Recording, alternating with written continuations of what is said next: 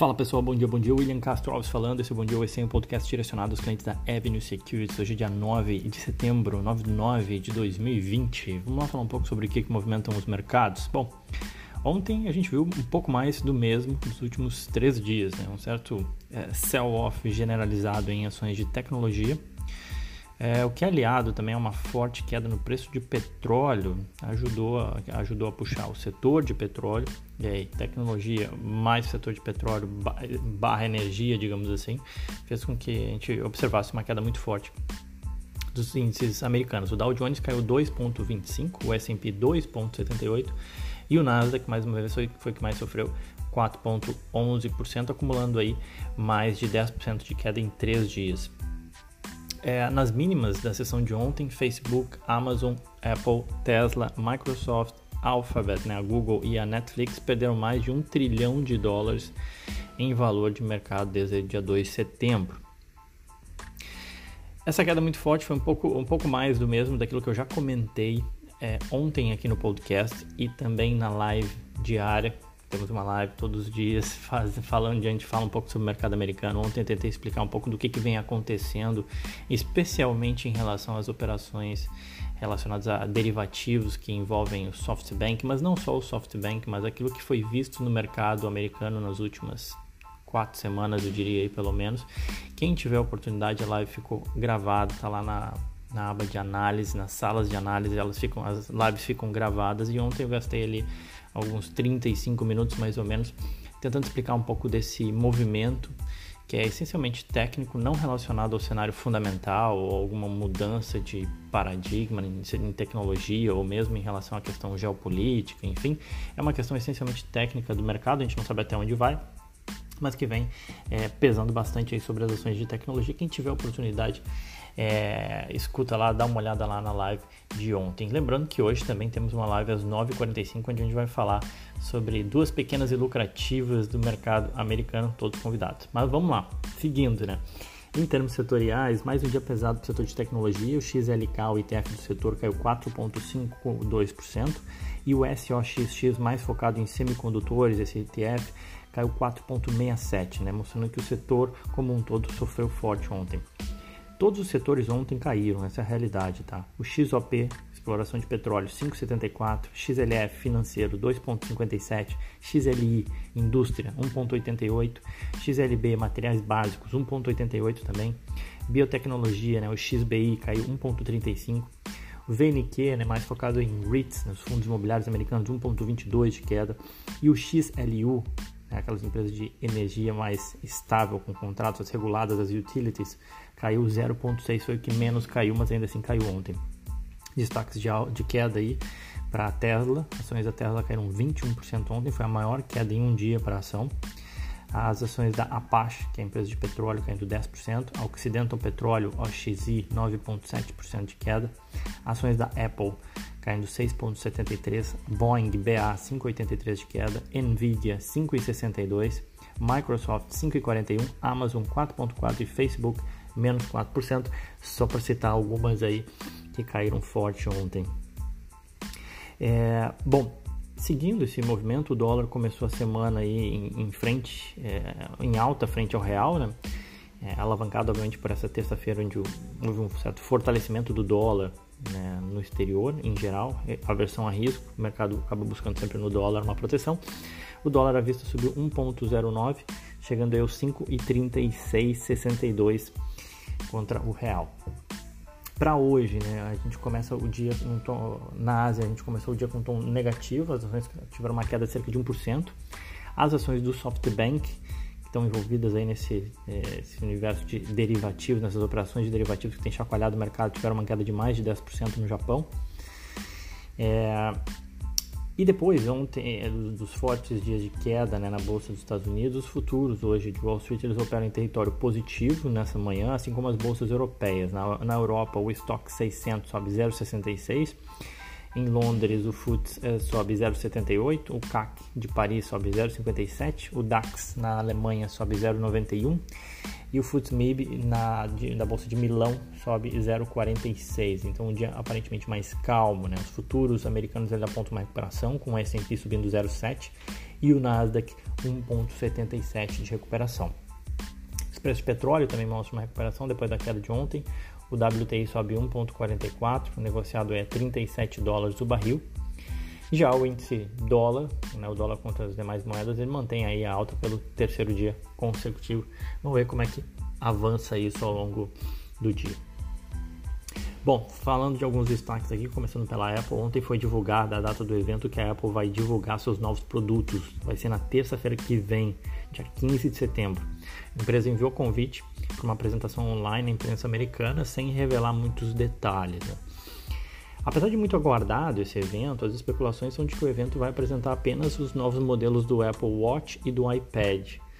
E que o tão esperado iPhone uh, 12, né, iPhone 12, possivelmente né, o primeiro modelo da marca com a conectividade 5G vai ficar só para outubro. Na última conferência de resultados em julho, a Apple já tinha afirmado que em 2020 os iPhones eles seriam lançados com um atraso de algumas semanas, seja por conta do corona, né, que acabou atrapalhando, digamos assim, a produção. E vale lembrar que boa parte da produção de iPhones ela é feita na China. Tá? É, bom, é esperado então um anúncio que o, que o anúncio principal seja realmente do Apple Watch é, 6 que deve ter um monitoramento de oxigênio no sangue, um rastreamento de sono aprimorado e um processador mais rápido. Terça-feira que vem é o evento, é um evento que acaba sendo relevante, acaba ajudando, pode ajudar eventualmente as ações da Apple, porque o mercado ah, avalia, digamos assim, o, o quão positivo foi o impacto desse, dos novos anúncios para é, ver o potencial de vendas. Né? Vale lembrar que hoje a venda de acessórios, não só de iPhone, é extremamente relevante para a Apple, né? os AirPods, o, o, o, Apple Watch, assim como os iPads também. Bom, seguindo, a gente teve notícia da AstraZeneca, o código dela é AZN, né? Notícia não muito positiva, né, de que a empresa teve que interromper os seus testes aí de fase 3 da vacina, depois que uma suposta reação grave em um paciente. Segundo as notícias, os pesquisadores foram informados do bloqueio após uma suspeita aí de uma reação adversa bastante grave em um paciente lá no, no Reino Unido. Tá? É, obviamente que já existem especulações diversas aí sobre as reações e qual foi, qual foi essa reação, o impacto no paciente, enfim, acho que não cabe aqui nesse podcast comentar isso. É, acho que foge um pouco a, a, esfera aqui do que a gente busca falar, enfim, mas de qualquer forma, segundo a empresa, a empresa emitiu um comunicado, né, que essa é uma ação de rotina que deve acontecer sempre que houver uma doença potencialmente inexplicada em um dos ensaios. E enquanto ela é investigada, né, você tem que manter a integridade do, do ensaio. E, e, em grandes testes, essas doenças elas acontecem por acaso, mas devem ser revistas de forma independente para verificar isso com cuidado. Esse é o comunicado da empresa, tá? As ações da empresa elas caíram 2% no after nos Estados Unidos, chegaram a estar tá caindo forte na Europa, né? ela que é inglesa, negocia na bolsa da Inglaterra, mas depois a, a queda foi moderando para ir para 1%, com os investidores entendendo que se tratou de um evento que é relativamente comum em processos de teste. Tá? É, a ação deve repercutir negativamente hoje a AstraZeneca AZN, é o código dela. A gente teve também dois resultados que eu acho que vale a pena comentar aqui. É, da, primeiro da Lululemon, o código dela é, é Lulu, né? É as ações da varejista de artigos esportivos, né? Empresa que começou fabricando, é, eu diria que calças de, de lycra para ginástica, especialmente para yoga. Hoje já se tornou uma empresa bastante grande, bastante conhecida, com uma atuação bastante ampla nacionalmente nos Estados Unidos. É, eu sempre faço uma comparação e de novo sempre falo que comparações elas nunca são perfeitas, né? Mas algo parecido com uma tracking field, mas com, né, enfim, com grandes diferenças, óbvio, mas para o público brasileiro entender, para quem não conhece, a Lululemon seria algo parecido com uma tracking field, tá? É, bom, as ações da varejista elas caíram 5% no after, depois que ela reportou um, um, seu resultado. A empresa informou um lucro de 74 centavos por ação e receitas de 903 milhões de dólares. As receitas superaram as estimativas dos analistas de 843 milhões de dólares. É, e a empresa evitou dar o guidance para o ano, ainda citando algumas incertezas. Né? Vale ressaltar que as ações já tinham acumulado uma alta de 50% no ano, o que é um feito em se tratando de uma varejista. Né? As varejistas têm sofrido muito, as ações da Lululemon vinham se destacando muito. Então, a meu ver, me parece uma realização normal, resultado Foi um resultado acima do que o mercado espera, esperava, positivo, é, mas ainda assim não o suficiente para é, empurrar as ações mais para cima. Ações caindo 5% no after, vamos ver como é que repercutem hoje. Uh, outra que divulgou o resultado foi Slack. Né? O código da Slack é Work, W-O-R-K. As ações da plataforma de mensagem despencaram 18% depois do fechamento, apesar do resultado trimestral ter sido melhor do que esperado. A receita da empresa do Slack foi de 216 milhões de dólares, o mercado esperava 209 e o Slack relatou um lucro, um prejuízo, enfim, um break-even né, de, de 0 centavos por ação, ou seja, não nem lucrou nem teve prejuízo. O mercado esperava um prejuízo de 3 centavos por ação, então o resultado foi melhor que esperado. As ações da empresa já subiam 30% no ano. O que aparentemente decepcionou foi o crescimento. Né? Embora ela tenha superado o guidance que ela já tinha dado para o ano, o crescimento da receita no trimestre ficou abaixo de 50%, em uma base anualizada é, mas ainda em linha com os últimos dois trimestres da empresa. É que alguns, alguns agentes de mercado apontam que esse era o momento para a empresa estar tá crescendo de forma acelerada, tal qual o Zoom, por exemplo, né? É, apresentou crescimento de receita de 355%. Então eles entendem que a Slack também deveria estar tá crescendo mais fortemente. Não, o crescimento ficou abaixo dos 50% e aí as ações acabam sofrendo. E vamos lá para mais uma pequena e lucrativa, né? Lá em junho eu fiz uma série chamada Desconhecidas e Lucrativas, no qual abordei 11 empresas que muitos não conhecem, mas que e que não estão no radar dos investidores, mas que às vezes podem ser alternativas de investimento.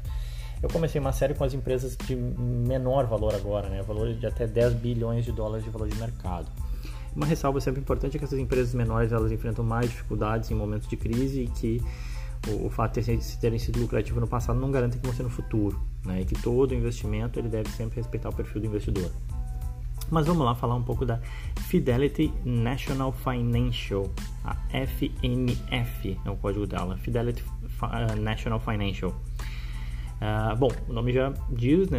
Tem a ver alguma coisa com o setor financeiro. Sim, ela é uma seguradora com um foco bem específico no seguro de títulos, né? Então ela não segura uma casa, um carro, ela segura títulos, ou seja, contra o não pagamento de um determinado título.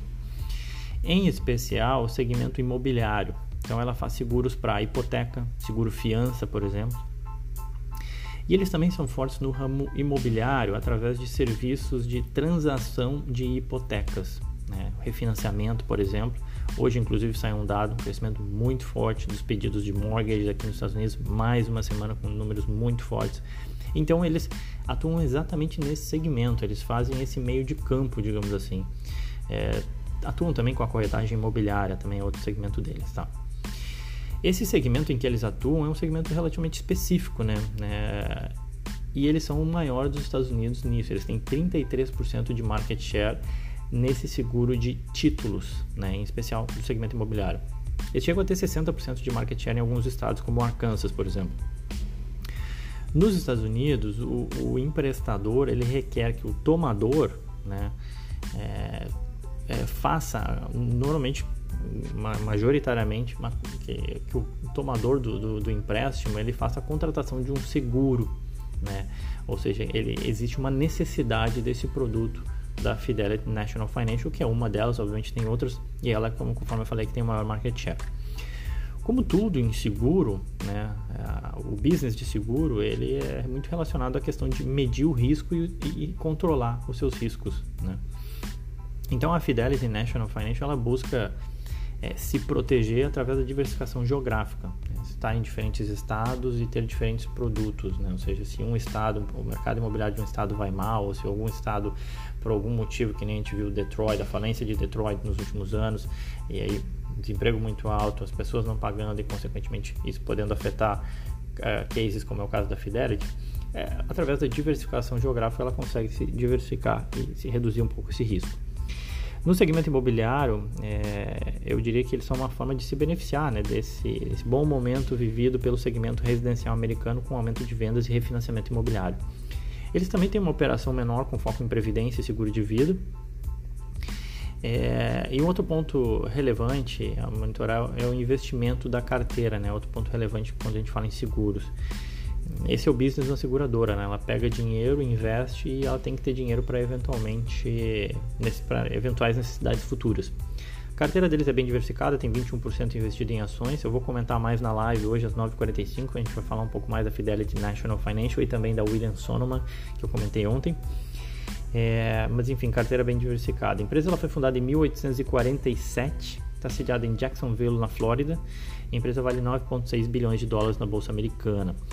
As, eles cresceram receitas em 80% de 2011 para cá, né, ou seja, um longo prazo, saindo de 4,8 bi de dólar de receita para 8,6. Saíram de prejuízo lá em 2008 para um lucro de 840 milhões aí nos últimos 12 meses, com uma margem líquida próxima a 10%.